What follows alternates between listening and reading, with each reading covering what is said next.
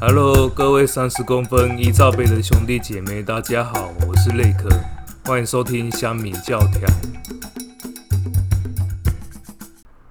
昨天晚上看到一则新闻，哈，他要说六十八岁的墨西哥旅行林妹，她目前在 IG 说她要当妈了。嗯，她说她已经怀孕了三个月，六十八岁哦。当他说公布孩子的爸是只有二十九岁的男歌手 Marcos D One，二十二十九岁不算小鲜肉，但是以六十八岁来讲算是啦，所以这差了将近要四十岁。但 Marcos 他是说他根本不知道有这件事情，他还没有跟这个林妹交往，只是一起度过了一夜，呃，这个可能就是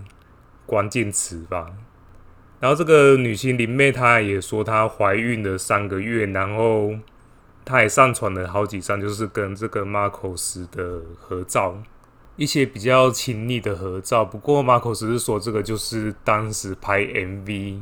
就是合作 MV 的时候才留下的照片，所以算是因为工作上而拍的照片。Marcos 他就说他跟林妹度过那一晚就是。当天晚上就两个人都喝的蛮多的，后来就是一起叫车离开。然后林妹是说她自己家住的比比较远，就问这个 Marcos 说可以在他家过夜吗？那时候他 Marcos 是回答说，就是家里有两张床，所以答应他就直接回去家里。但是因为因为醉的太严重了吧，所以很多事情就不记得。当然，这个这个新闻应该算是。一般来讲，就是有点普通啦，就是就是酒醉，然后呃发生关系而已。但是比较令人注意的就是说，六十八岁怀孕，还有一个就是这个林妹，你可能要去看了她的照片。这个照片真的是不能只有我看到。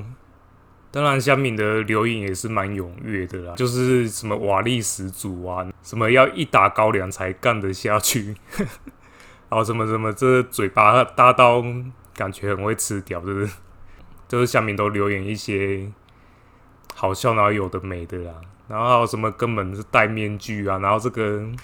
还有说这个照片，把这个新闻放的照片已经算蛮客气的，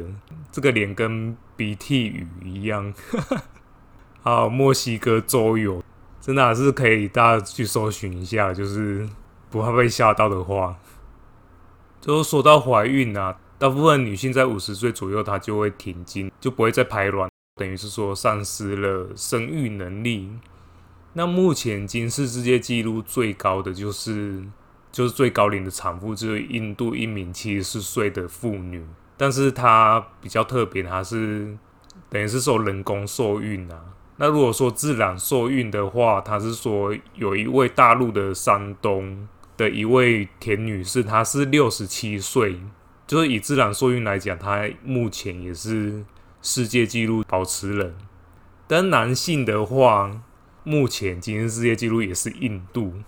印度的一名九十六岁的老人，就是等于是说还射得出来就对了啦。大家看到这一些数据，有没有觉得就一点都不意外？就是大陆啊，然后印度啊，就这种人口特别众多的，在那边一直生。那大陆山东省这个案例的话，因为这对夫妻他已经生了一男一女，之前之前生了一男一女，然后到了第三个孩子，就可能会构成大陆的法子，就超生，恐怕就会面临罚款。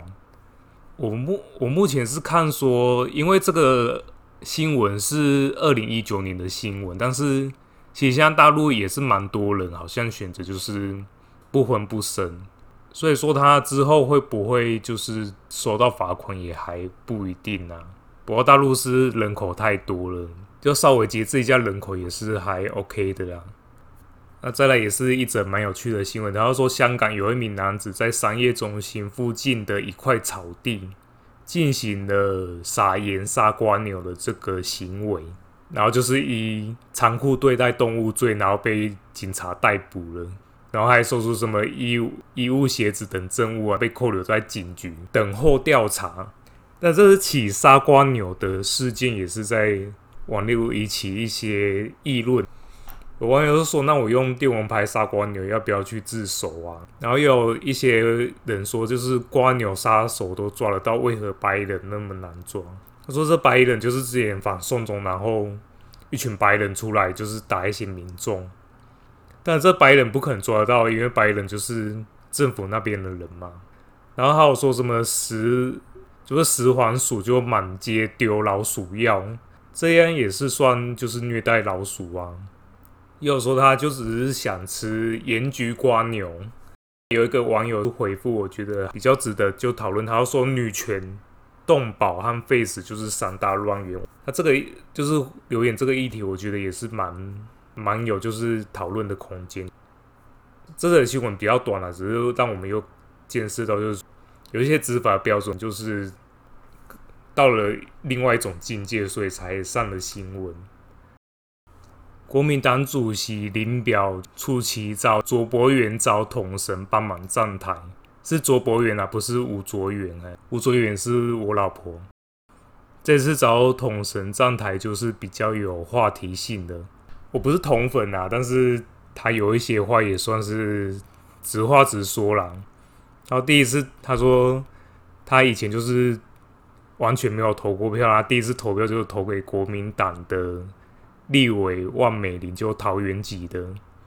他说他二零二零总统大选是投给蔡英文，不是因为喜欢蔡英文，是因为他觉得韩国语就是比较表演性质的东西。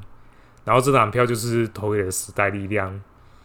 然后也是蛮多人说，那你在国民党的场子，然后说投给其他人，顺便批评了一下韩国语，也算是他的个性啊，就直话直说了。不过赵统神就算是负面攻山了，他之前和托椅子之战也是把自己搞得蛮黑的。那继续找他，其实也吸引不到就是年轻人的票。现在大部分年轻人其实也就是可能会看一下一些直播主的直播，但是也不一定一定要看统神的。然后统神他的直播也算是就是属于国小国中生在看的，没有投票权的那一群。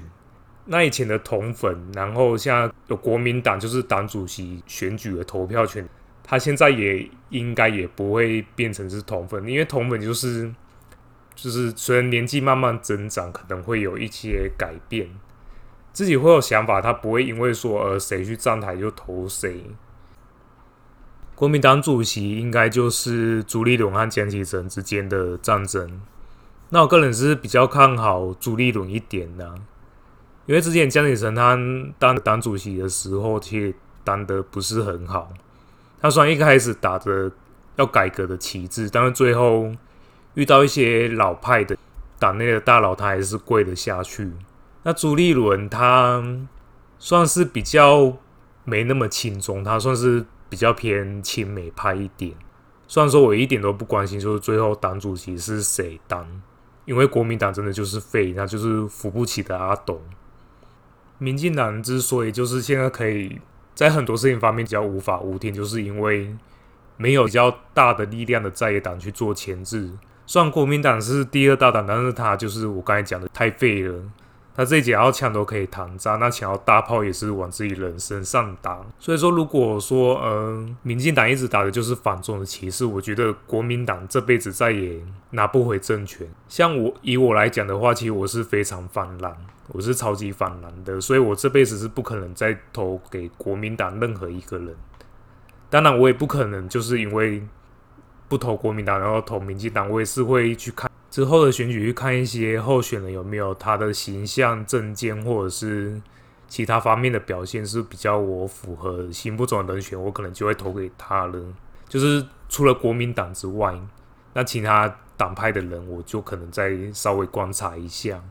那至于我刚才说民进党后来就无法无天，我觉得他那个输光头作为有很大的关系。应该说说现在蔡英文的。一些新闻比较少，反正都是梳光头，他的一些事情、一些做法都是比较偏向，就是有点独裁制的行为了。那梳光头最近又召见了新任的八名警察局长，记得事情有点离谱啦，因为因为从来没有这种惯例，就是。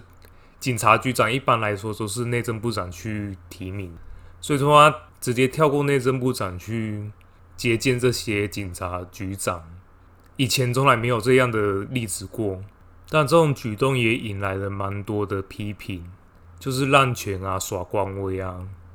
动不动抓官员来骂，那动不动就运用自己的职权去行使一些人事调动。但是我觉得有点凭自己的喜好。当然，他就是和以前胡志强一样，就是搞震怒这一套嘛，就动不动震怒，然后骂一骂，然后耍耍官威，再继续下一次这样的轮回。当然，我觉得他的任期也差不多快到了啦，应该会在年底公投前后，他可能下台了。那到时候可能就要再进行内阁的改组。